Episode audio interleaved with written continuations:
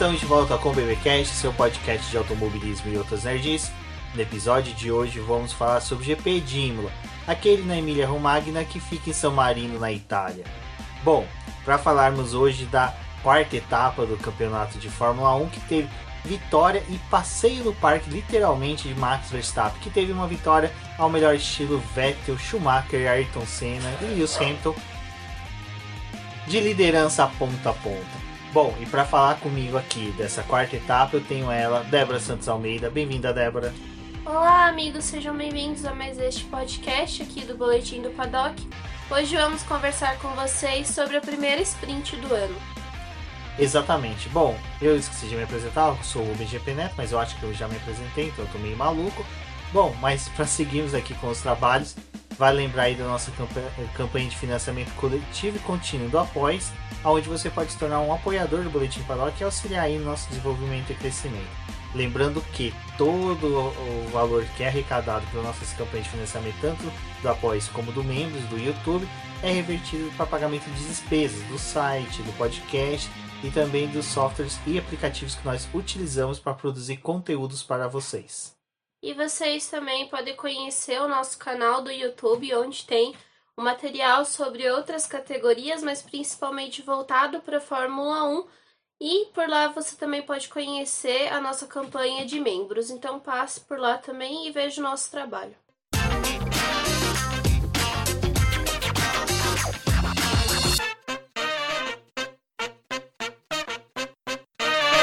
Bom, como a Débora até falou, esse foi um final de semana já diferente, que foi a primeira sprint. Mas antes de termos aí a primeira sprint, né? A gente já via acompanhando aqui, vocês também ficaram sabendo pelo meio do boletim paddock do BBcast e também nas nossas lives que a gente via comentado que o Carlos Sainz vinha negociando aí com a Ferrari, tentando, né, um contrato maior do que a escuderia italiana estava oferecendo para ele. Bom, começo da semana a gente teve aí a notícia, né, de que foi feita a assinatura do contrato, onde que ele renovou o contrato com a Ferrari. E Débora, não é uma surpresa porque o Carlos Sainz é um piloto que vem sendo elogiado há muito tempo, mesmo com a saída dele prematura no GP da Austrália e até mesmo o que aconteceu hoje, não, eu acho que nada impede mesmo de que ele tenha a Ferrari tenha feito certo de renovar com ele e ele mesmo de ter exigido um contrato maior com a Ferrari. É, não tinha muito como ele passar por cima do que a Ferrari já tinha fechado com o Leclerc. Então o Leclerc também tem um contrato até 2024, então não tinha muito como o Sainz exigir, né, algo a mais, até porque o Leclerc é a estrela da casa e o Sainz foi aquele piloto que eles acharam para poder ocupar uma vaga ali na saída do Vettel, mas Ainda assim, a aposta deles é com o Monegasco. Com tudo que foi acontecendo no ano passado e por ele ter conseguido demonstrar um bom desempenho com o carro da Ferrari que não era para ele, eu acho que isso também contribuiu bastante para que a Ferrari renovasse com ele o contrato. Mas uma das coisas que o Binotto deixou claro é que eles estão tentando preservar a equipe ao máximo, né?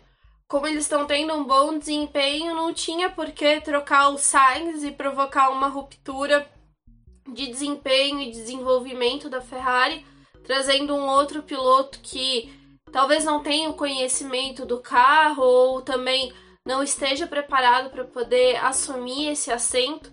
Então eles acabaram optando por renovar por mais dois anos esse contrato do Sainz e também foi uma jogada da própria Ferrari para poder não deixar ele disponível para que outros times fizessem a contratação. É, o Sainz ele já estava sendo procurado por outras equipes, mas dessa forma a Ferrari também acaba eliminando a concorrência e deixando o Sainz ir para um outro time. Talvez ele até ajudasse a levantar ou a reerguer e tornar um, uma possível equipe que ia desafiar a Ferrari então eles não deixaram o Sainz aí à solta. E obviamente acho que esses, essas duas corridas que ele teve, que foram um pouco mais complicadas, onde ele não pontuou, não é nada que afete essa decisão da Ferrari, até porque essas coisas acabam acontecendo. Foi uma fatalidade, mas o Sainz ele sabe o potencial que ele tem E coisas assim poderiam ter acontecido também com o Leclerc ou com outro piloto que estivesse ocupando a posição que ele tá. Então é algo que é natural. E o bom é que a Ferrari vai poder dar continuidade a tudo que eles estão desejando para os próximos anos, ou melhor dizendo, né, até a gente ter uma mudança aí do motor. Bom, Débora, e é legal que a gente, esse final de semana, para o pessoal que está ouvindo isso, talvez daqui uns 10 ou 15 milhões de anos, não saiba, esse final de semana a gente teve aí o carnaval, né? Porque em decorrência do Covid, o pessoal deslocou as festas de carnaval para essa data, principalmente os desfiles das escolas de samba, e muitas cidades aproveitaram para ter os bloquinhos de rua. Então, feriado no dia 21 de Tiradentes, santo, santo padroeiro dos mineiros, né? É, depois na sexta-feira teve a emenda, então para nós que somos fãs de automobilismo, de Fórmula 1 principalmente, foi um prato cheio, porque a gente conseguiu acompanhar todas as atividades, desde quinta-feiras, entrevistas e tudo mais. Mas mais importante é que como sexta-feira era uma sexta-feira de sprint, isso quer dizer que na sexta-feira a gente vai ter um treino livre que vai ser bem movimentado e dessa vez foi bem peculiar por causa da chuva e vamos ter o treino classificatório, né, para sprint race. Mas Débora, primeiro a gente teve esse treino livre na sexta-feira que assim foi com chuva e tivemos que obrigatoriamente ter carros em pistas, né, porque ninguém tinha dados praticamente desse carro com essa pista e principalmente com chuva torrencial como estava acontecendo. É, a sexta-feira ela foi marcada pela chuva, na verdade, o fim de semana em Imola teve uma temperatura instável e também era uma temperatura mais baixa do que tinha sido enfrentado até então. Acho que eles pegaram só uma temperatura tão baixa assim é, durante os testes que foram realizados em Barcelona, porque também era uma época fria do ano. Mas os testes mesmo desse carro em chuva não tinha sido realizado. O que a gente teve foi uma avaliação dos pneus lá em Barcelona durante o último dia de treinos livres da sessão que teve da pré-temporada lá, né? E a Pirelli acabou até molhando a pista e o pessoal foi para a pista, fez aqueles testes dos pneus, mas rapidamente a pista secou porque não estava no, no, clima, né, realmente de chuva. E dessa vez a, eles estavam no circuito em que eles iam lidar com o frio durante o fim de semana e tinha possibilidade de chuva a qualquer momento. Esse primeiro treino livre era o treino mais importante do fim de semana, porque era o único momento que os times tinham para poder avaliar os carros, mas também já fazer as suas é, configurações para classificação e também para poder optar o que eles iam desejar traçar para o restante do fim de semana. É, os carros já entravam no parque fechado, então não tinha a possibilidade de ficar mexendo neles no restante do fim de semana. E eu até vi o pessoal comentando, né? Ah, mas como assim parque fechado se, se tem carro desmontado no segundo treino livre, se estão mexendo em freio, como aconteceu no carro da McLaren no sábado, né, pela manhã. É, eles têm algumas configurações que não podem ser mexidas depois da, da classificação. E isso também é estipulado para sprint mesmo com treino livre. É, vale lembrar que, pra, principalmente pra galera que joga videogame, sabe quando você faz aqueles ajustes no setup do carro de é, dosagem de asa, mais asa na frente, mais asa atrás, é, distribuição de peso, é, cambagem dos pneus, essas coisas. Porque, tudo bem, cambagem dos pneus é um exemplo, mas só que a Pirelli dá o mínimo e o máximo, mas só que você tem ali uma medida que você pode utilizar. Então, essas numerações, elas são meio que lacradas, sabe? Isso daí é meio que fechado. Você só pode alterar Você só realmente... mexe coisas de segurança. Exato, como a Débora falou, mexer nos freios. Os freios não estão correspondendo, não estão freando tão bem. É uma questão de segurança, então tem que trocar. Só quis fazer essa adenda, Débora, porque às vezes eu entendi o que você falou e eu vi realmente o pessoal falando muito sobre isso. Você, pô, é parque fechado, mas os caras podem desmontar o carro? Você pode desmontar o carro inteirinho. Mas na hora que você monta de novo, o fiscal da FIA vai ver o setup que está no carro. Se o setup não bater com o que estava antes nos itens aerodinâmicos e de desempenho do é, carro. Tem coisa lacrada também, né? É, eles tem põem, selo da Eles FIA. põem selo, passam até aquelas canetinhas com tinta, uma coisa bem assim, que a gente pensa que, que é simples, modesto, mas que é muito eficiente para essa fiscalização da FIA. É, então, e isso acabou que fez com que os times já estipulassem algumas configurações para o restante do fim de semana. A própria Red Bull levantou o carro na sexta-feira e deixou a parte traseira dele um pouco mais levantada porque eles estavam pensando na situação de chuva para o restante do fim de semana. A gente teve um desempenho muito maior da Red Bull que a gente vai até comentar no restante do podcast, mas isso foi um, uma escolha deles. A, a, própria Ferrari também fez as suas escolhas ali para poder acho que ter um carro meio que intermediário para poder lidar bem na chuva mas também na pista seca, também era um carro que estava com um bom desempenho. Acho que uma das poucas equipes assim que a gente viu arriscando mais na sexta-feira foi a Alpine, que levou para o Fernando Alonso um pacote de atualizações do carro da Alpine ali. A gente teve algumas modificações e o Alonso teve que, além de testar e verificar questões de ajuste, também estava analisando esse pacote. Mas a situação com a pista molhada acabou que já mostrava o que ia acontecer no restante do fim de semana. Não tinha muita aderência nessa pista. Esse carro, como o Vettel mesmo falou várias vezes, ele é difícil de guiar e isso não é um carro. O carro da Aston Martin que é problemático. É uma característica desse carro mesmo que os pilotos estão tendo mais dificuldade para poder guiar ele. Ele é mais pesado, ele é difícil de virar. Então, tudo isso contava também nesse, nessa sexta-feira.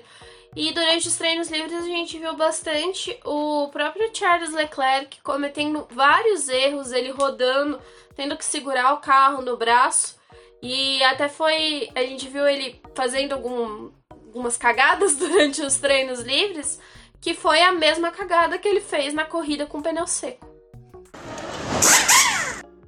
Bom, e como eu disse, né, na sexta-feira a gente tem a classificação aí, que, que realmente dita quem vai ser o pole, até para efeitos de estatísticas, e quem conseguiu foi Max Verstappen, mas foi após um treino classificatório cheio de bandeiras vermelhas, várias batidas ali. Infelizmente a gente teve ali essas paradas que fez com que o treino classificatório durasse quase duas horas, mas acho que de todas as batidas a mais significativa foi a do Carlos Sainz é, porque ele simplesmente, assim, meio que prejudicou quase que o final de semana dele inteiro.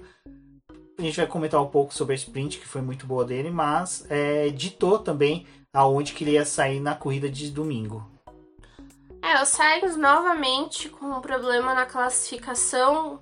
Um, um, erro bobo dele, né, ali de perder o carro, mas o Sainz também, quando ele estampa o muro, ele realmente ele capricha e acabou tendo que largar da décima posição. Mas realmente foi um, um, uma classificação muito caótica, com muita bandeira vermelha. Vários pilotos foram prejudicados por conta disso. É, porque não tinham tempo para poder trabalhar a temperatura dos pneus, mesmo sendo um composto de chuva. Eles precisavam dar algumas voltas ali. Depois também a gente ainda teve né, uma parte da classificação que foi realizada em pista seca e teve todo aquele dilema ali no próprio Q2 do pessoal, ah, a gente tem que sair rápido, virar a volta rápida. Aí o Sainz bate, neutraliza a classificação, até remover o carro dele, a chuva começou a cair. É, eu vi bastante gente também criticando o fato de que ninguém queria sair com a pista molhada, tipo, já tinham desistido porque os tempos não iam melhorar. É uma parte ruim isso ter acontecido, mas acho que tava todo mundo também naquela, tipo, ah, se a gente sai agora, pode ser que alguém bata, perca o carro, então, tipo, melhor esperar o Q3 que vai ser realizado nessa pista úmida. Ainda assim, alguns pilotos conseguiram dar alguma um pouquinho de volta ali para poder preparar o carro para o Q3, mas teve uma galera que resolveu se preservar. Então foi uma classificação atípica, né? Porque com a chuva a gente tem uma movimentação maior do grid e também com as escolhas. A AlphaTauri foi muito mal nessa classificação, não conseguiu bons tempos. O Zul, pelo diferente, né? Ali a Alfa Romeo já estava andando melhor, mas não conseguiu avançar para o Q3, porque também teve essa questão da, do, de trabalhar com os pneus e as bandeiras vermelhas. A Mercedes sofreu bastante nessa classificação. Tipo, a gente viu uma Mercedes completamente apagada durante sexta-feira quando a chuva caiu.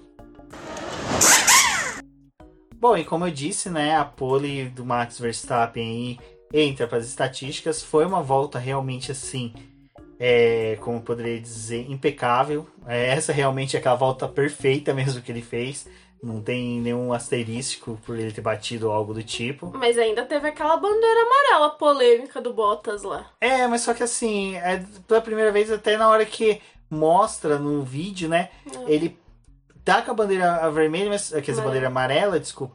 Ele tá num, num momento que é justamente de freagem, porque é pra água minerale ali, pra onde fatídica curva que o, depois o Carlos Sainz rodou e bateu.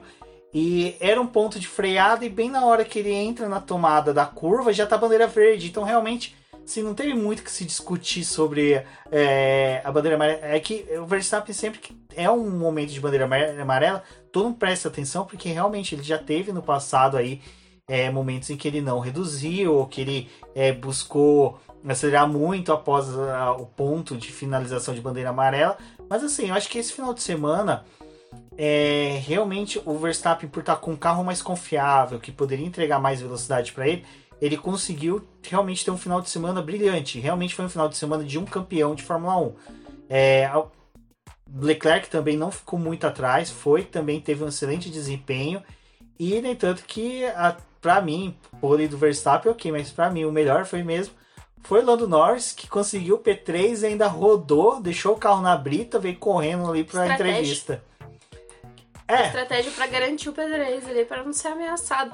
Mas eu acho que na questão do Verstappen, a única coisa que eu pontuaria aqui é algo que tá acontecendo já há alguns GPs. É a direção de prova demorar muito tempo para poder tomar algumas decisões com relação à paralisação da corrida ou até mesmo a entrada do safety car. Isso aconteceu nas corridas da Fórmula 2 também, em alguns momentos ali meio questionáveis é, dessa demora para poder acionar o safety car e também dar logo a bandeira vermelha, porque isso também prejudica o cronômetro, né? Porque antes da bandeira vermelha o cronômetro tá descendo. Quando eles dão a bandeira vermelha, o cronômetro para e aí depois, quando a sessão for retomada né, na classificação, eles podem usar aquele tempo para poder fazer as voltas. Então eu acho que eles demoram um pouco para poder tomar uma decisão ali com relação à saída do Bottas e é, foi algo assim, tipo, o Verstappen nessa corrida conseguiu terminar a volta dele e fazer a pole. No GP passado, quando eles deram a bandeira vermelha, o Sainz não tinha fechado a volta dele, era a volta rápida, a única volta rápida que ele tinha.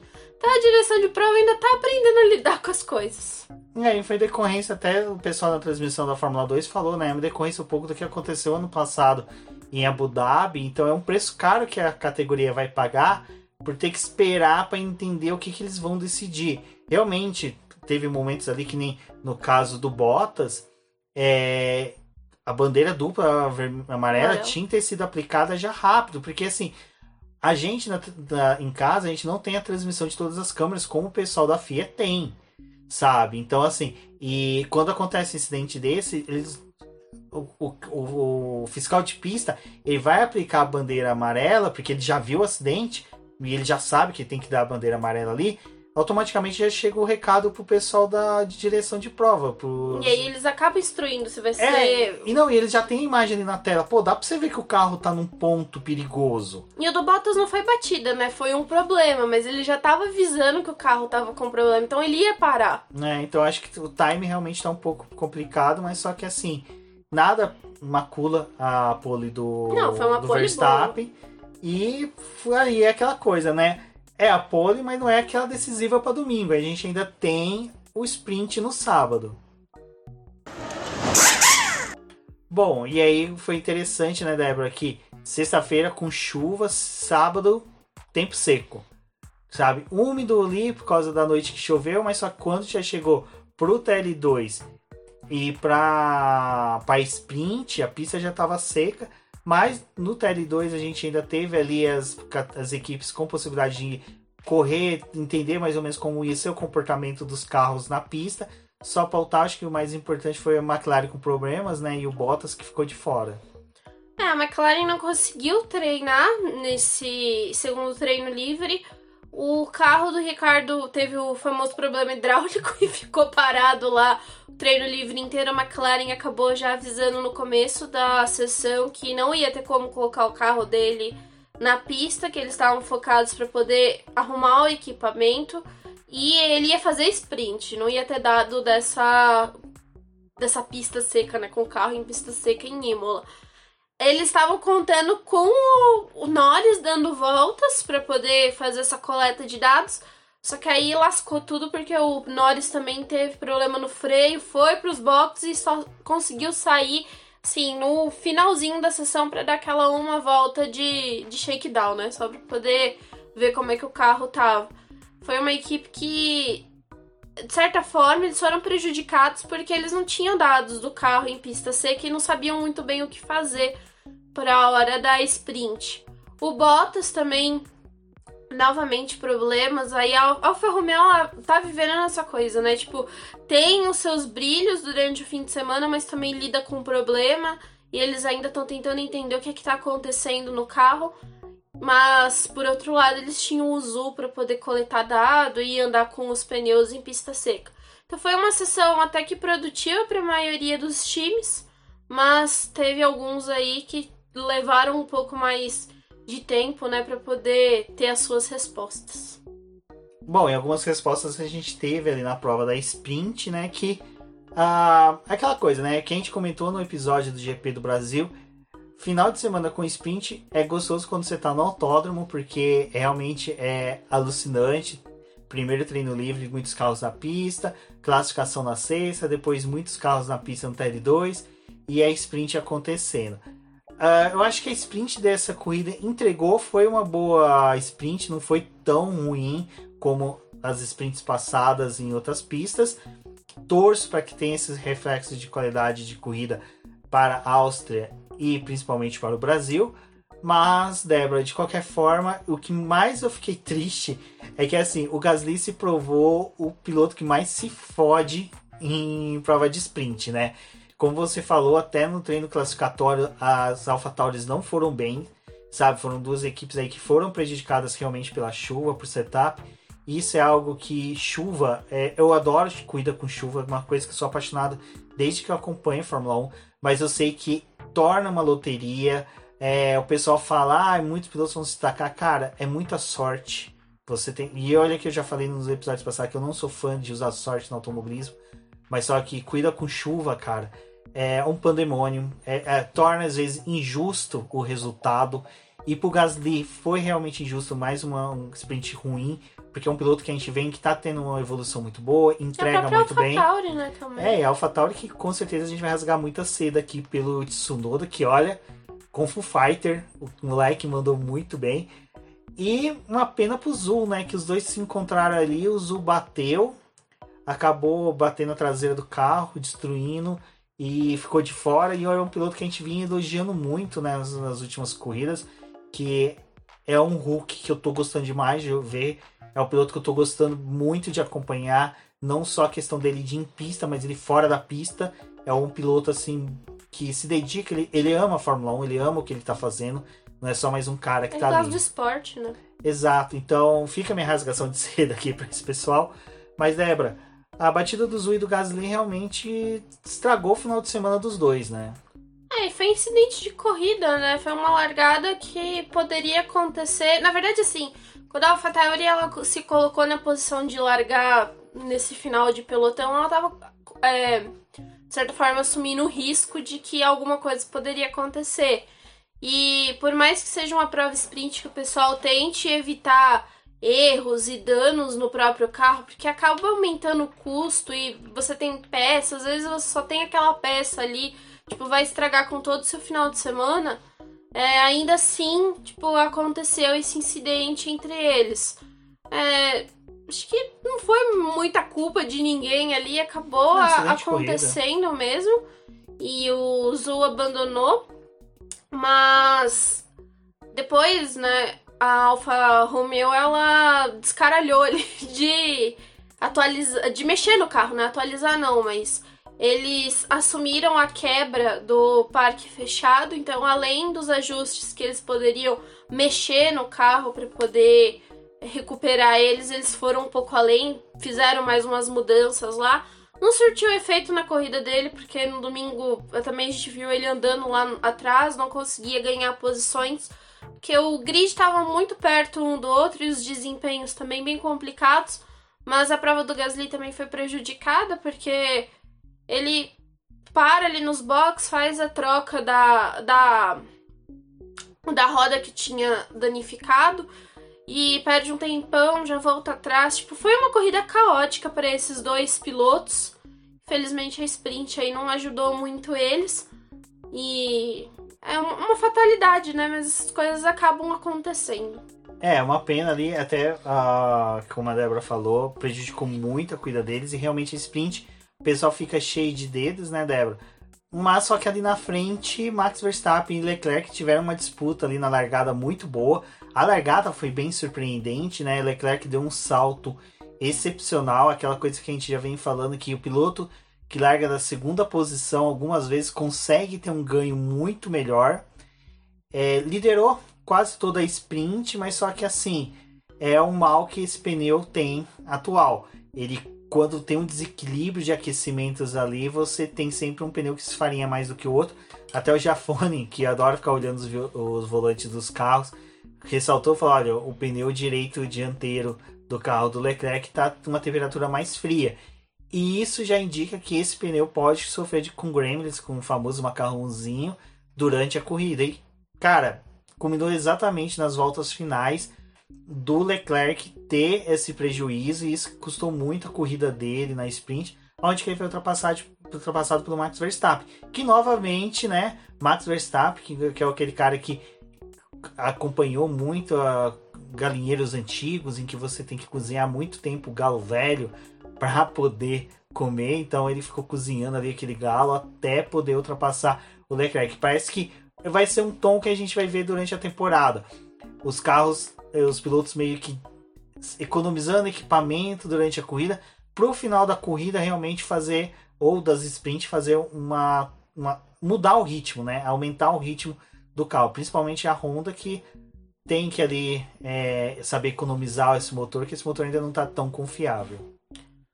É, o Leclerc ele conseguiu fazer uma boa largada e foi uma das coisas que já tinha acontecido em Imola, né? Apesar de você largar do lado sujo da pista, como aconteceu pro Leclerc. Na pista seca não era tão ruim, porque ainda assim você tinha aderência e conseguia negociar ali uma melhor posição em pista para poder fazer a primeira curva, né? a tomada da primeira curva. Na situação de chuva, aí mudou um pouco é, essa, essa coisa de você largar do lado limpo ou do lado sujo da pista. Mas em alguns circuitos a gente tá vendo isso, que às vezes você largar do lado sujo não é tão ruim, mas isso numa situação de pista seca. E foi uma largada muito boa do Leclerc, mas ele mesmo, depois da corrida, ele acabou assumindo. Ele falou: ah, eu consumi muito do meu equipamento no começo da prova para poder fazer uma boa largada, superar o Verstappen e administrar a corrida na primeira posição. A prova sprint não tem a obrigatoriedade de realizar uma parada, então ele podia largar com os pneus ali e terminar a prova com eles mesmo. Mas isso acabou até de certa forma prejudicando a corrida do Leclerc no final, porque ele já não tinha mais equipamento, o pneu já estava todo desgastado e ele não conseguiu segurar o, o Verstappen. E ainda assim ele fez umas voltas ali se defendendo do Verstappen, que foi bem legal, porque é, tinha aquelas estiringadas do carro e daqui a pouco o Verstappen acabava grudando de novo no carro dele, só com uma zona de DRS ativa, então também deu uma outra mecânica ali para aquele final de prova. E aquela liderança que o Leclerc teve de mais de dois segundos no começo da corrida, depois foi o Verstappen que conseguiu assumir, né? Quando ele faz a ultrapassagem no Leclerc, rapidinho ele abre também dois segundos para o Leclerc. Foi uma corrida interessante. Acho que valeu para o pessoal conhecer o, os seus carros e ver ali o, os equipamentos, o potencial que eles tinham. E depois também fazer algumas escolhas para a própria corrida principal no domingo.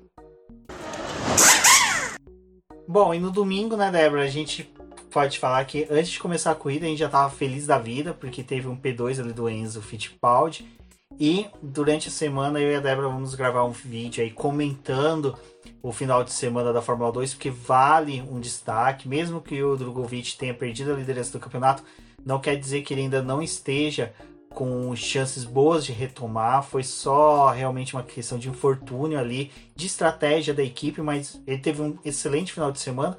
E ao Enzo Fittipaldi aí que já fica nossos parabéns, que olha, foi uma corridaça do Baby Shark, né? O moleque mandou muito bem e teve isso, até eu brinquei no Twitter, cara, uma pista que chama Enzo Dino Ferrari, ter o Enzo Fittipaldi no pódio é, é muito emocionante. Então valeu a pena aí pro pessoal que acordou cedo para assistir. Viu a pista seca, mas depois, quando voltou para assistir Fórmula 1, pista molhada, teve uma chuva boa ali que encharcou a pista. E Débora, pilotos começaram a corrida ali com a pneus intermediários, né? E que já no começo da corrida ali a gente teve aquele encontro entre Carlos Sainz e Daniel Ricciardo, que foi um incidente de corrida, infelizmente, mas que fica com aquele sabor ruim, porque são os dois pilotos que realmente estão mais devendo, vamos pôr dessa forma, né? Carlos Sainz, um pouco pelo que aconteceu na Austrália e pelo que aconteceu no, na sexta-feira na, em Imola, e a gente não chegou a comentar ali na hora que a gente estava falando classificatório, no, na sprint, mas a corrida da sprint do Carlos Sainz foi excepcional, cara. Foi aquela que a gente viu ele fazer várias ultrapassagens, deu um ânimo, até para a corrida a gente tinha boas expectativas dele largando lá de trás, mas tudo acabou ali já na primeira curva com o encontro entre os dois pilotos, que como eu disse, tanto o Daniel Ricciardo está precisando entregar um bom rendimento novamente, porque foi bem na Austrália, mas era interessante ele novamente entregar um bom rendimento agora em Imola. E o Carlos Sainz, que acabou de renovar, vem de uma corrida que ele saiu prematuramente, então tinha toda essa expectativa dos dois pilotos, o que, que eles iam entregar nesse GP. É, infelizmente aconteceu o incidente entre eles. Na hora eu fiquei bem pistola. o que aconteceu? Desculpa, Ricardo. Desculpa. Eu também poupei os fãs de, de xingar ele um pouco no Twitter, sabe? Xinguei aqui em casa. Desculpa também, tá, Rubens? Mas não posso fazer nada. É. Foi até difícil o que aconteceu, não é mesmo, galera? Mas o, o Ricardo, ele ataca uma zebra ali e pista molhada, né? Acabou que perdeu o controle do carro. Na verdade, ele foi catapultado pra cima do Sainz, né? Os dois batem e o Sainz ficou numa situação pior porque passou ali pela brita e o carro atolou, não conseguiu sair, que nem o Ricardo contornou, né? E conseguiu se livrar ali dela. É, foi, foi também declarado um incidente de corrida, acho que também não tinha muito o que fazer. O Ricardo depois ele ficou até se sentindo culpado por ter tirado o Sainz e pós-corrida a gente tem aquela imagem dele indo na Ferrari para poder pedir desculpa. É, ele ficou chateado com o que aconteceu e ele mesmo falou, né, assim, ele tem a consciência de que ele tá precisando entregar resultados para McLaren e a McLaren ela tá numa quarta posição do campeonato de construtores, mas ela não tá próxima da Mercedes, né? Tem um gap ali e a Mercedes está pontuando só com um carro praticamente, porque o Russell que está trazendo mais pontos ali para a Mercedes. Não, não, estamos desmerecendo o, o Hamilton, depois a gente explica a situação da Mercedes. Mas o Russell está tentando ajudar ali a galgar pontos para a Mercedes e eles estão se separando mais da, da McLaren esse final de semana era um final de semana para os dois carros da McLaren pontuarem é, e pontuarem bem para poder já desgrudar ali do que é a Alfa Romeo e daquele bolinho que está atrás da Alfa Romeo, apesar de eles não estarem sendo ameaçados por esse time, mas era importante criar essa gordura. E infelizmente não aconteceu né? E depois o restante do fim de semana do Ricardo ficou completamente cagado, porque ele virou piloto de teste de pneu ali para McLaren, acabou fazendo mais trocas, avaliando os compostos ali na corrida, não conseguia fazer ultrapassagem porque também estava preso lá no final, tipo, estragou todo o final de semana dele. E a situação da Ferrari não deixa de ser diferente, porque a Ferrari ela chegou em Imola numa situação muito forte, conseguindo liderar o campeonato de construtores, mas com uma boa distância pra é, Mercedes e Red Bull, e no final das contas agora eles estão separados da Red Bull por apenas 11 pontos. Então, tipo, essa, esse abandono do Sainz também fez muita diferença pro time. É, como eu disse, né? É ruim pros dois, porque eram os pilotos que tecnicamente estão na mira das críticas, né? Sempre tem pilotos que ficam aí. E Ricardo fica... falou, né? Sempre comigo. Sem, eu sempre tô envolvido nesses incidentes. É, então é ruim isso, sabe? Porque assim, pô, como a Débora falou, depois da corrida teve uma atitude de maneira de ter ido lá nos boxes da Ferrari pedir desculpa pro Sainz, sendo que não foi culpa dele, foi um incidente mesmo de corrida. Eu, eu mesmo, na hora que teve a batida, já, a Débora falou que ficou pistola com o Richard, eu já falei, cara, foi acidente de corrida. E, tipo, eu fiquei chateado porque foi um incidente de corrida que tirou dois pilotos que mereciam estar ali na disputa.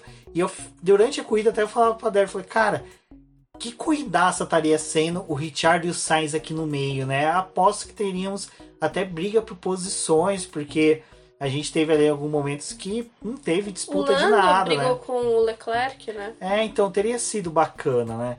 Então, assim, é uma pena, cara, é, é, é um prejuízo muito grande para dois pilotos que merecem, sabe? Eles estão crescendo nas equipes, estão aumentando. Até o legal do, do Richard que teve uma postura do tipo: pô, a gente vai comemorar sim o pódio do, do Norris, porque é, é pela equipe, a equipe tá bem e é aprender o que aconteceu hoje para levar para as próximas corridas. E o Richard, até na hora do incidente, ele foi batido por trás com o, o Bottas. Bottas batendo traseira dele, que quebrou o assoalho dele. Então, o efeito solo, que é o que tão tá ajudando esses carros, o carro dele ficou prejudicado, porque o assoalho dele meio que abriu no meio. Então, a, os túneis ali de Venturi estavam perdendo eficiência. Então, para ele, ele ficou muito vendido durante a corrida. Por isso que ele fez meio que utilizou vários pneus. Novamente, a McLaren utilizou ele para testar compostos e aí muda a chavinha, né? Já que você não vai poder disputar pontos, é a mesma coisa que aconteceu com o Hamilton, depois a gente vai falar sobre isso você vai fazer testes, você vai testar um setup diferente, você vai testar compostos diferentes, um ritmo Acho que a McLaren também estava até observando o carro do Ricardo para ver o que, que dava para poder fazer com o Norris ali na frente, porque se pintasse um outro safety car mais pro final da corrida que permitisse eles a fazer uma nova parada, talvez eles tinham uma ideia ali de ah, coloca um pneu duro ou vai de médio mesmo, ou sei lá, arrisca no macio, então o Sainz ficou ali com aquela. O Sainz, ó. O Ricardo ficou com a corrida é, vendida, né? Não tinha o que fazer. Exato. Então é, é ruim, mas, gente, é o que acontece, infelizmente. Bom, e além disso, o que a gente pode falar aí, torcer realmente para os dois poderem terminar Miami, né? Mas outro ponto que foi assim, já no começo ali, que a gente viu foi que como a largada foi com pista molhada, é, quem largou do lado que é o trilho da corrida, onde realmente os carros passam, que é a pista mais limpa, teve uma vantagem na largada. O Leclerc, por exemplo, não teve uma largada tão boa. Norris já conseguiu uma largada muito boa. O Verstappen conseguiu uma largada boa. O Pérez também, que estava daquele lado da pista, conseguiu uma largada boa. O Russell também, que pulou ali, salvo engano, 11 já para sexto. Para sexto, né, Débora? E o Lewis Hamilton, que largou do lado sujo da corrida, foi igual aos demais. Teve a corrida largada prejudicada, foi abocanhada ali por alguns pilotos. Então, se não me engano, acho que ele ainda perdeu pouco, acho que foi duas só na largada, se eu não me engano. É, a chuva realmente ditou um pouco ali da onde que os pilotos iam ficar. E mesmo que a chuva fosse reduzindo durante a corrida, você tinha essa situação, né, Débora, de que dificilmente a gente ia ver ultrapassagem. Os únicos momentos que a gente ia poder ter ultrapassagem era na pista com chuva. Porque você ainda pode ousar sair do traçado para poder ir para parte molhada. Mas tem que evitar a zebra, né? Evitar a zebra, exato, mas só que assim, fica meio ruim você ter disputas com essa condição de pista. É, a, à medida que a corrida foi avançando, a gente tinha o trilho seco ali, que foi até o que permitiu os pilotos aí instalarem os pneus de pista seca, mas nesse momento ali em que tava já todo mundo com slick, quem tentava arriscar e ia pro molhado tinha tudo para poder perder posição, porque o pneu de pista seca na chuva né, na, na, no piso úmido, ele não funciona, ele começa a patinar o carro. Então, não, conforme a corrida foi avançando e tinha formado aquele trilho ali, ninguém queria arriscar muito. E ficava também com aquela corrida comprometida porque você não tem muito o que fazer, vai, vai realmente arriscar. Acho que o, um dos poucos aí que a gente viu tentando alguma coisa foi o Stroll. Foi muito corajoso de botar o pneu seco ali no molhadinho para poder tentar fazer ultrapassagem, mas de resto, o, pessoal não tinha mais o que inovar, né? Acho que a melhor condição ali foi pós-largada com os pneus intermediários e no momento em que a pista começou a secar um pouquinho que eles tinham que buscar o trilho molhado para poder resfriar esses pneus. É, Imola é um traçado muito difícil de ultrapassar. A corrida que o Sainz fez foi uma corrida completamente diferente. Eles estavam em pista seca, num cenário que não foi o que vimos na corrida do domingo. Então, também é aquela coisa, né? O pessoal faz as suas escolhas porque sabe que não pode perder muita posição. Ou quem tava ali abaixo do top 10, poucos tinham a oportunidade de tentar avançar e conseguir algum ponto mesmo. O Hamilton, em um momento da corrida, por mais que ele tenha ficado bastante tempo atrás do Gasly, brigado ali com o Gasly, a gente vê que tem um momento que ele meio que desiste, né? Tipo, ah, mesmo que eu ultrapasse o Gasly, eu vou fazer o quê mais? Tipo, vou ganhar uma, duas posições, não vou chegar no top 10. O Hamilton ficou também muito tempo atrás ali do Gasly. E foi um outro piloto que... por sua vez, ficou muito tempo atrás do álbum, né? Também. Então virou um trenzinho. É, até desculpa te cortar, Débora, mas é uma coisa que vale o ouvinte entender, principalmente para quem Imola chegou agora, então assim, para quem não se recorda, nas temporadas anteriores que teve Imola, quando chovia, dependendo do, da etapa que era, você tinha realmente era trenzinho, ninguém conseguia ultrapassar, pista estreita, é, então era uma pista muito truncada, até o pessoal lá no grupo do, de apoiadores do BP, não me recordo quem falou, é uma Mônaco com área de escape, não, né? não, não tem muita diferença. E assim, às vezes não é desmérito do cara que Tá, não tá. consegue ultrapassar. Até o Meira falando isso na, na live de quinta. É porque simplesmente não tem como você fazer. Eu disse que você jogasse pro lado, pegar uma pista molhada e tinha chance de rodar e ainda bater no próprio Gasly. Então, fazer o que ele fez ali era a única alternativa que ele tinha. A gente viu lá, até o Meira falou, acho que salvo engano foi 2005, Schumacher ficou a corrida inteira atrás do Alonso porque não tinha como ultrapassar. E olha que o Schumacher é o cara que mais venceu né, em, em Imola. Não tem, sabe? É uma pista ruim para se ultrapassar.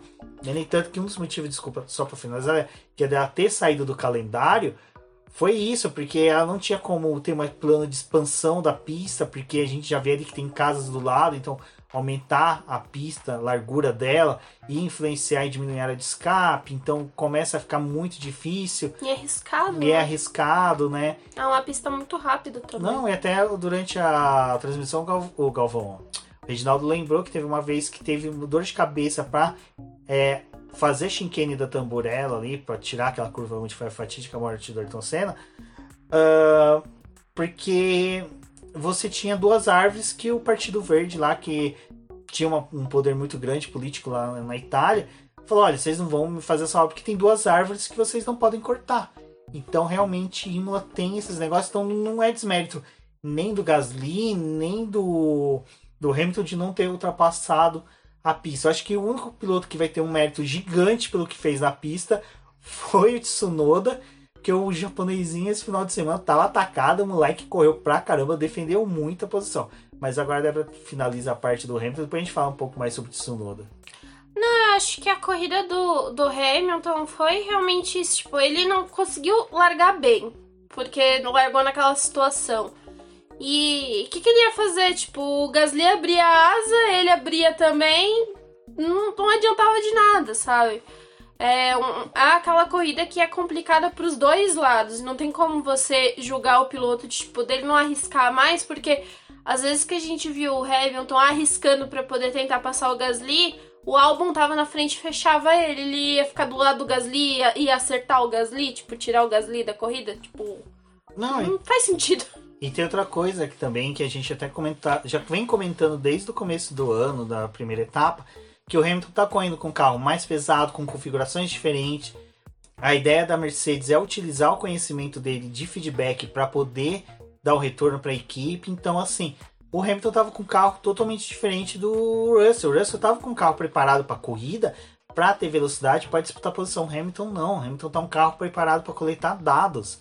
E até o Rafael Lopes respondeu isso no Twitter. Uma das pessoas questionando ele, mas pô, não compensa fazer isso nos treinos livres? Lembrando que o único treino livre que eles tinham à disposição disso é o primeiro, porque a partir do, do segundo já está em regime de parque fechado, que a gente comentou agora há pouco. Você não pode mudar o carro.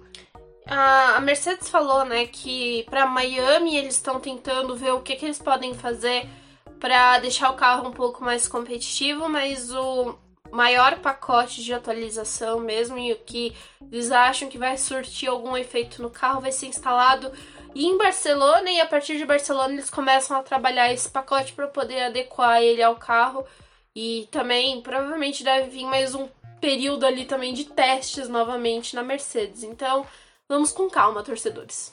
É, então acho que não vale pedras contra o Hamilton, nem vale. É, nem mesmo criticar. E... o Russell, como fez o Rosberg, fazendo perguntas idiotas de como tá o clima entre os dois. Não, é. O, o próprio Russell já tinha falado, acho que foi numa entrevista na sexta ou no sábado, que ele falou que não tinha porque ele e o Hamilton é, ter algum desentendimento porque ele sabe muito bem qual é a posição dos dois dentro da equipe. O Hamilton, por ser um piloto veterano que já está há mais tempo no time, está fazendo os testes e ele foi destinado para isso, porque ele conhece a equipe, porque ele sabe o que o carro precisa.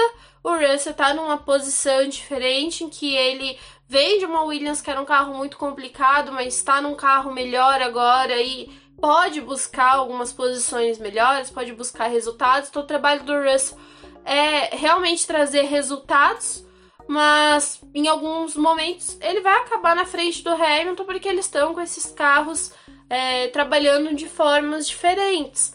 É, não dá para poder crucificar nenhum dos dois pilotos. E nessa corrida também a Mercedes errou no pit stop do Hamilton. Ele foi devolvido para a pista. É, o próprio Ocon atrapalhou ele naquele retorno ali que fechou ele. Depois o Ocon até foi punido. Então, assim, foi um, um fim de semana muito caótico pro Hamilton. Até o pessoal começou a falar, ah, mas só ganha porque tem um, tinha um carro bom. Só ganha por aquelas coisas, as mesmas falas que usavam para poder é, questionar o trabalho que o Vettel fez. Schumacher foi assim em 2006, é. 2007. O que acaba complicado. sendo muito injusto 2007, porque, né? porque os pilotos estão se esforçando. Tipo, o Hamilton ele não tomou a volta do Verstappen porque ele acordou com o foda-se ligado.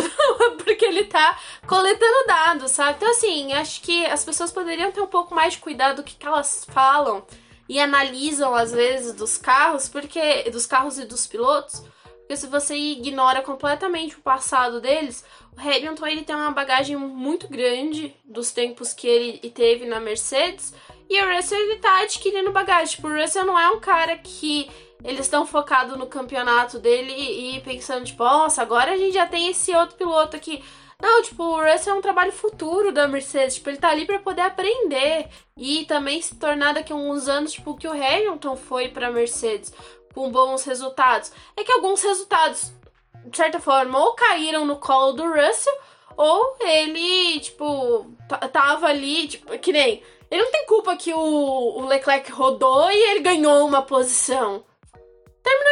Quarto, sabe? Então um pouco mais de cuidado. Exato. É, quem tem que tomar um pouco mais de cuidado é a Alpine, né? Porque a Alpine me traz atualizações, coloco no carro do Alonso. Alonso tem um encontro com o Mick Schumacher na primeira volta carro dele abre a lateral e abandona. Enquanto que isso, o Ocon. Ocon. Sozinho lá atrás. Sozinho lá atrás, Ocon. Ocon. Foi um fim de semana bosta, né?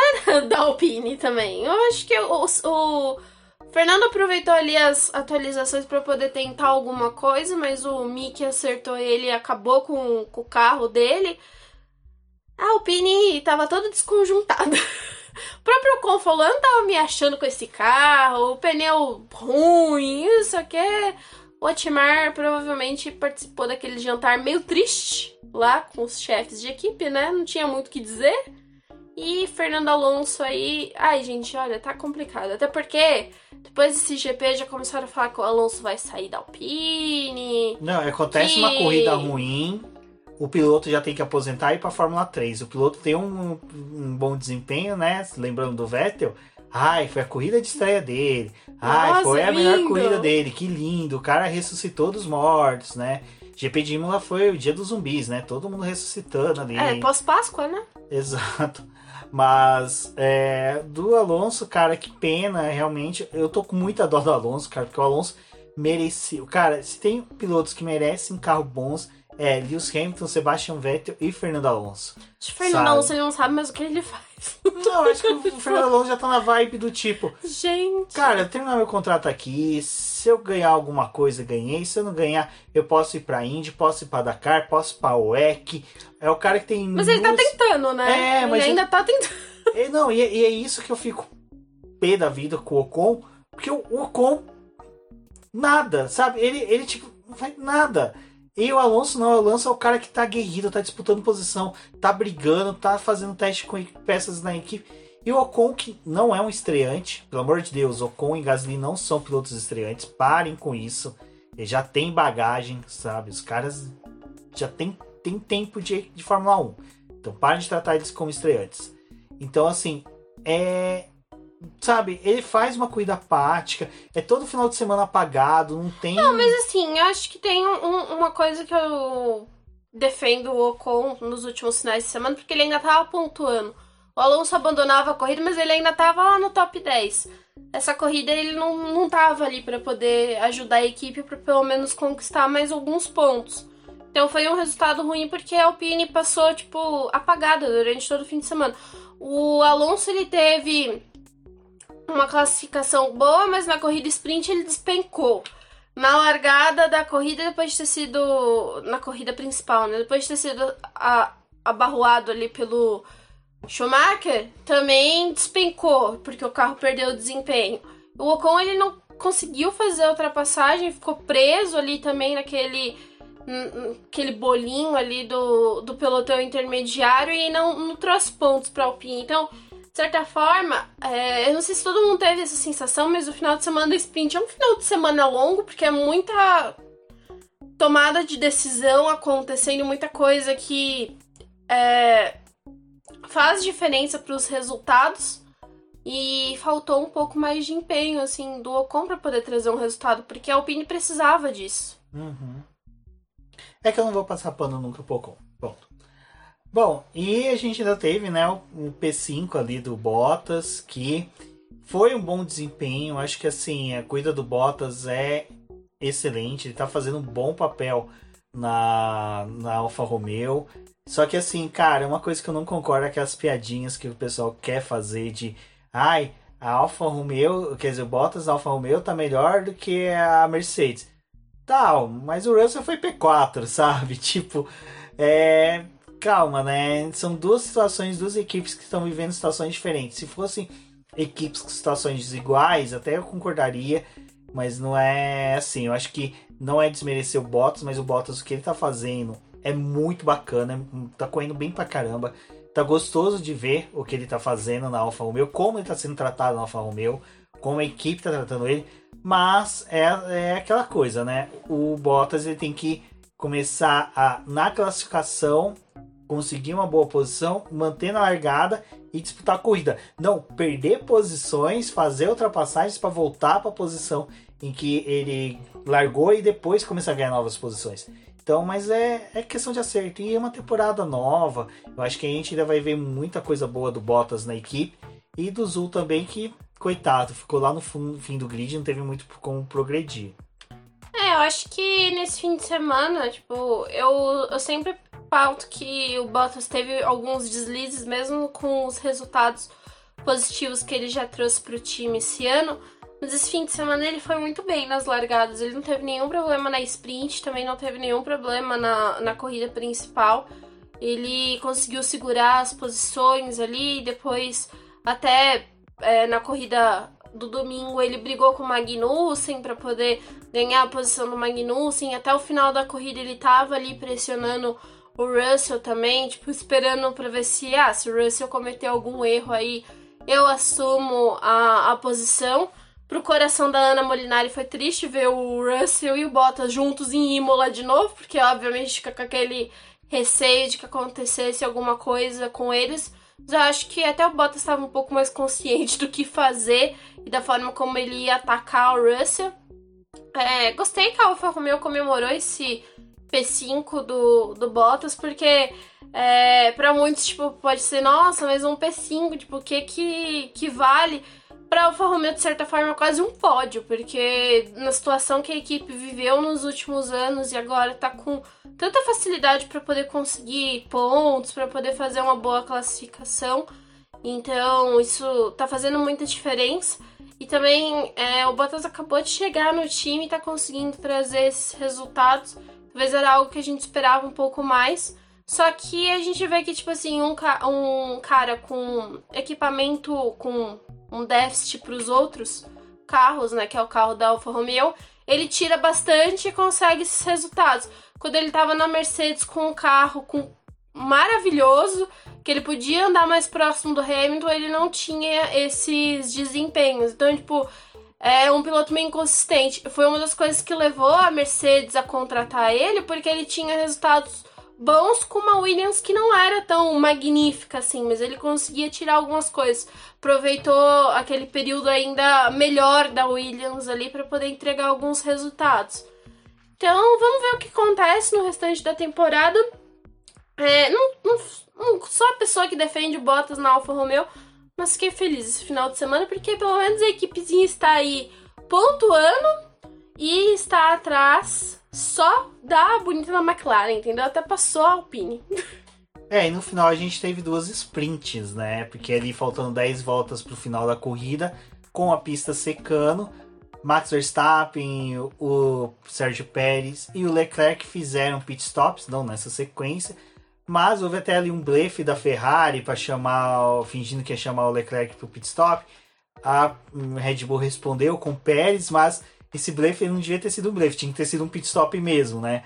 Porque na disputa ali, o, depois a gente viu que não deu muito certo o Leclerc é, ter feito uma volta depois do Pérez o pit stop. Mas com esse mini sprint que a gente teve ali no final, foi legal que a gente começou a ver os pilotos virarem num ritmo muito mais alucinante, terem brigas um pouco mais interessantes e infelizmente aconteceu a batida do Leclerc. Por que, que eu falo infelizmente? É, é ruim porque até mesmo o Leclerc é um, é um piloto que a gente vê que sofre muito psicologicamente, até mesmo quando tem essas, essas, essas divergências que acontecem assim na pista torço para que isso não afete ele durante o campeonato, mas é, infelizmente a batida dele tirou pontos preciosos que ele precisava manter ainda de gordura para o Verstappen. Hoje os dois estão só com 27 pontos de diferenças um para o outro. Isso não é algo assim, que o Tifoso tem que ficar tão preocupado, porque mesmo uma vitória e uma volta mais rápida do Verstappen, hipoteticamente, numa corrida que o Leclerc vem abandonar, Leclerc ainda ficaria com pontos de vantagem. A gente já viu que dá para se campanhar, ganhar campeonatos com pontos de vantagem. Então, é, eu acho que só que essa luz que estava acesa de emergência na Red Bull passa a tá na Ferrari, sabe? Porque a Red Bull teve quebras no motor. Quebras é como eu falo, importante acontecer na pré-temporada, porque você identifica e já sana ela pro resto do campeonato. A Red Bull provavelmente já viu onde que o motor estava falhando já sanou isso, já resolveu, aparentemente. Então, para a Ferrari agora é o seguinte, tem que capitalizar pontos. E a mesma coisa a Red Bull está pensando, nós temos que capitalizar pontos. Então, a disputa entre as duas equipes e os quatro pilotos vão ficar bem bacana. É, eu estou muito feliz pelo Pérez, que o Pérez está demonstrando que se acertou muito com esse carro. Essa disputa final ali com o Leclerc foi uma disputa excepcional e o Pérez cada vez mais a gente está vendo que sabe disputar posição com outros pilotos, brigar de igual para igual. Então é, foi bem legal essa sprint final que teve dentro da corrida, né, Débora? Mas fica esse pesar aí ao nosso menino Leclerc que não deve se xingar no rádio porque não foi estupidez dele. Ele estava buscando ultrapassar, tentando ser mais rápido do que o carro poderia ser naquela pista semi-molhada, né? Mini molhada, vamos por dessa forma. É, acho que a Ferrari ela arriscou ali também no final da corrida, porque no momento em que ela faz a parada do Leclerc, ela desencadeia as paradas do Pérez e do, do Verstappen, né, que foram em resposta à parada do Leclerc. Mas a vantagem deles de fazer isso é que às vezes você acaba colocando o seu adversário naquela posição de resposta em que ele, tipo, pode cometer um erro, ele pode é, ter algum problema no pit stop. A, o pit stop da Red Bull foi um reloginho, funcionou muito bem, mas ali na volta pra, pra pista, né, a gente vê ele, o, o Leclerc e o Pérez brigando. Depois tem essa essa falha do Leclerc de perder o carro, mas a corrida continuou, né? O ruim é que o Leclerc teve as últimas voltas da prova precisando fazer ultrapassagem, galgar a posição ali e só conseguiu o P6 porque não tinha mais como ele avançar e reduzir o tempo ali até pro Bottas para poder tentar um P5. E a Red Bull se aproveitou disso para poder fazer uma dobradinha sem ser ameaçada, né? Para poder estabelecer pontos que para eles eram importantes depois dos abandonos que sofreram. E a vantagem aí que a, a Ferrari tinha acaba sendo reduzida. Para o campeonato é legal porque coloca os dois times novamente numa posição de batalha. A Ferrari estava numa folguinha ali até tranquila na liderança. Agora ela precisa que os dois pilotos pontuem e que a, a Ferrari também ela precisa agora começar a trazer pacotes de atualização, né, para esse carro. Não dá mais para poder ficar confiando que ele tá tão superior aos seus adversários quando a gente tá vendo todo mundo ali fazendo pequenos ajustes. Então acho que agora é o estalo aí para Ferrari fazer as mudanças no carro. Em Imola ela foi super é, contida e não levou nada, nada, nada. Eles não queriam perder tempo com isso, eles estavam contando com o carro que eles já conheciam. Tomaram toda essa sacudida aí da, da Red Bull, que teve um final de semana realmente perfeito com o Verstappen, né? Que pole, liderou a, essa corrida do domingo de ponta a ponta, conseguiu a volta mais rápida. Acho que é um luxos assim que a Ferrari não pode deixar a Red Bull ter se eles querem man se manter na liderança do campeonato, tipo, sem perder essa liderança até o final. Então vamos ver o que, que eles conseguem trazer para Miami, mas principalmente para Barcelona, porque é o marco zero aí para os times, é onde eles realmente levam atualizações, porque eles já conhecem a pista, e aí definitivamente vai começar o campeonato na Europa. É exato, porque Barcelona vale ressaltar né, que eles têm os dados da pré-temporada, então com peças novas eles conseguem fazer comparação para saber se realmente vai surtir efeito ou não. Então, quando chegar a Barcelona, pessoal, acompanhe os treinos livres, acompanhe os textos da Débora pós-treinos ali, até os de atualização. Normalmente as equipes soltam releases informando o que, que vai ser atualizado, então a gente consegue Agora trazer. Agora tá obrigatório. Exato, então a gente vai conseguir trazer um material bem bacana aí com vocês. Lembrando que quinta-feira antes dos GPs a gente sempre faz uma live ali para discutir o que, que vai acontecer, o que está tendo de novidade. Então acompanhem também, se inscrevam no canal do Boletim do Paddock do YouTube.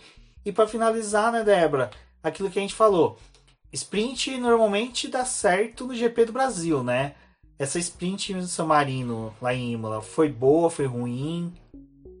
Bom, eu vou, vou falar um negócio aqui, porque a gente não falou do Tsunoda, né? Então eu vou aproveitar e falar do Tsunoda e falar disso daí.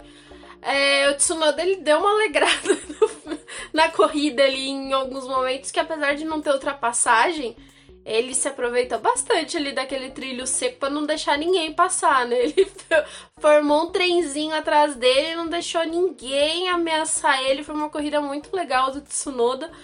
É, um piloto que tava, assim, muito seguro mesmo com todo mundo que tava atrás dele. E foi uma gracinha também depois da corrida ele falando que é, tinha aprendido muito com o Hamilton nessa prova.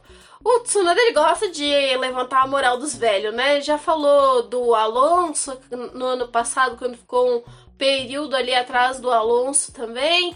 Agora falando que tinha aprendido com Hamilton, que gostava de das corridas do Hamilton. Vamos ver aí. Olha, Tsunoda, estou esperando elogios para o Vettel, entendeu? Agora é o seu momento também de, de brilhar aí. Não, e assim, a sprint, a sprint foi muito boa. Foi muito boa, gostei. Mas, então gostamos da sprint. Mas você falou do Tsunoda que a gente esqueceu de falar. Esqueceu de falar das Aston Martin, né? Sim, também. Que também. até que enfim brotaram, né? Surgiram ali. Conquistaram os primeiros pontos da temporada. E os dois carros no, no, no top, top 10. 10. Então isso foi muito bacana. Sebastian Vettel ali fez uma corrida muito boa, muito consistente, sabe? Até não na corrida, mas no sprint. Você falou do Tsunoda comentando que aprendeu muito com o Hamilton.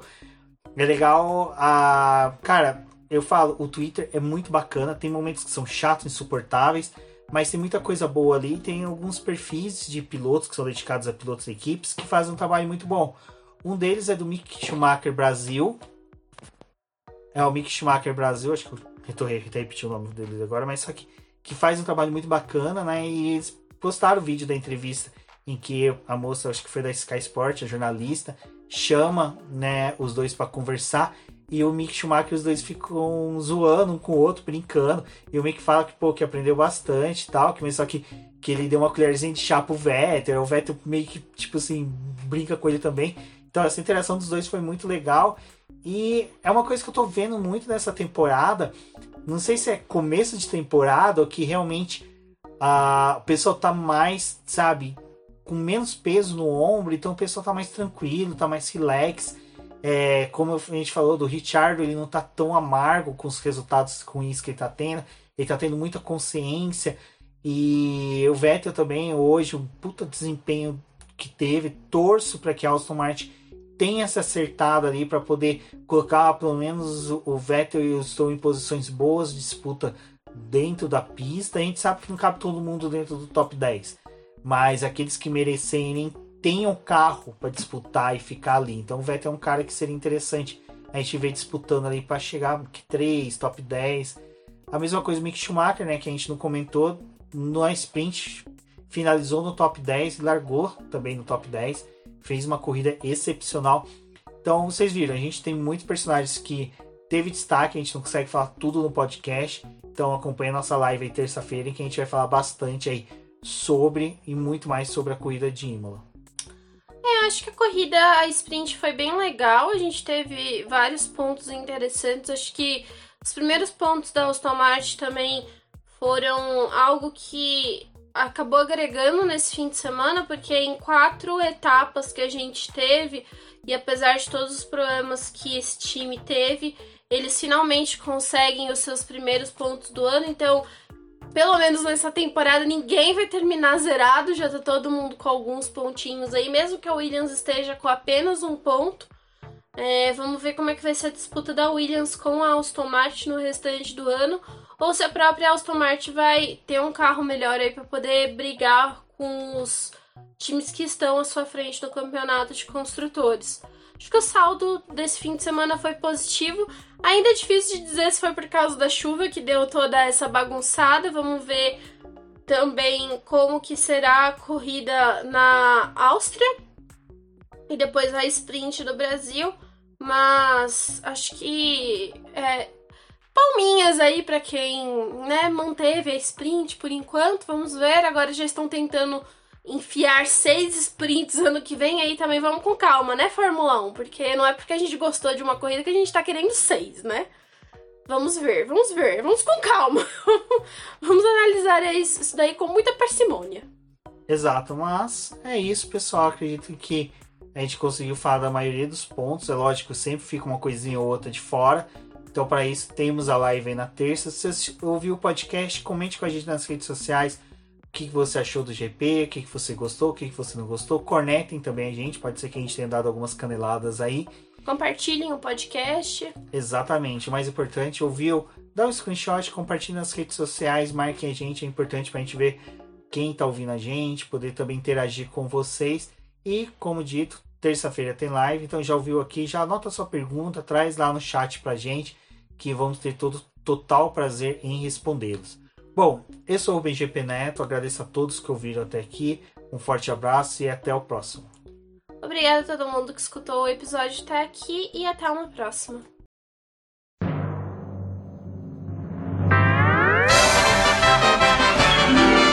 E agora vamos agradecer nossos apoiadores, aqueles que auxiliam o Boletim do Paddock através do financiamento coletivo e contínuo do Apoies. E são eles, Ricardo Bannerman, Maia Barbosa, Elezer Teixeira, Luiz Fex, Arthur Felipe, Rafael Celone, Will Mesquita, Antônio Santos, Rogério Furano, Helena Lisboa, Cássio Machado, Carlos Del Valle, Bruno Vale, Eric Nemes, Bruno Shinozaki, Alberto Xavier, Will Bueno, Ricardo Silva, Beto Corrêa, Fabrício Cavalcante, Arthur Apóstolo, Sérgio Milano Melquiades Veloso, Micael Souza, Ezequiel Bale, Silney Messi, Rafael Arílio, Rafael Carvalho, Fábio Ramiro, Lauro Vizentim, Maria Ângela, Thaís Costa, Rafael Catelã, Jane Casalec, Carlos Eduardo Valese, Tadeu Alves, Paula Barbosa, Ale Ranieri, Leandro Nogueira, Bianca Mês, André Brolo, Bruno Lima, Ivan Grego, Maicon Tavares, Talita Santos, Diego Machado, Gabriel Sawaf, João Guilherme, João Rai e Gustavo Frigoto. Muito obrigado a todos aqueles que apoiam o Boletim do Paddock e auxiliam no nosso desenvolvimento e crescimento. E se você quer apoiar também o Boletim do Paddock, entre em contato com a gente através dos nossos perfis oficiais ou acesse o link apoia-se.com Boletim do Paddock e lá você terá as opções de apoio ao Boletim do Paddock. Um forte abraço e obrigado! Isso é tudo, pessoal.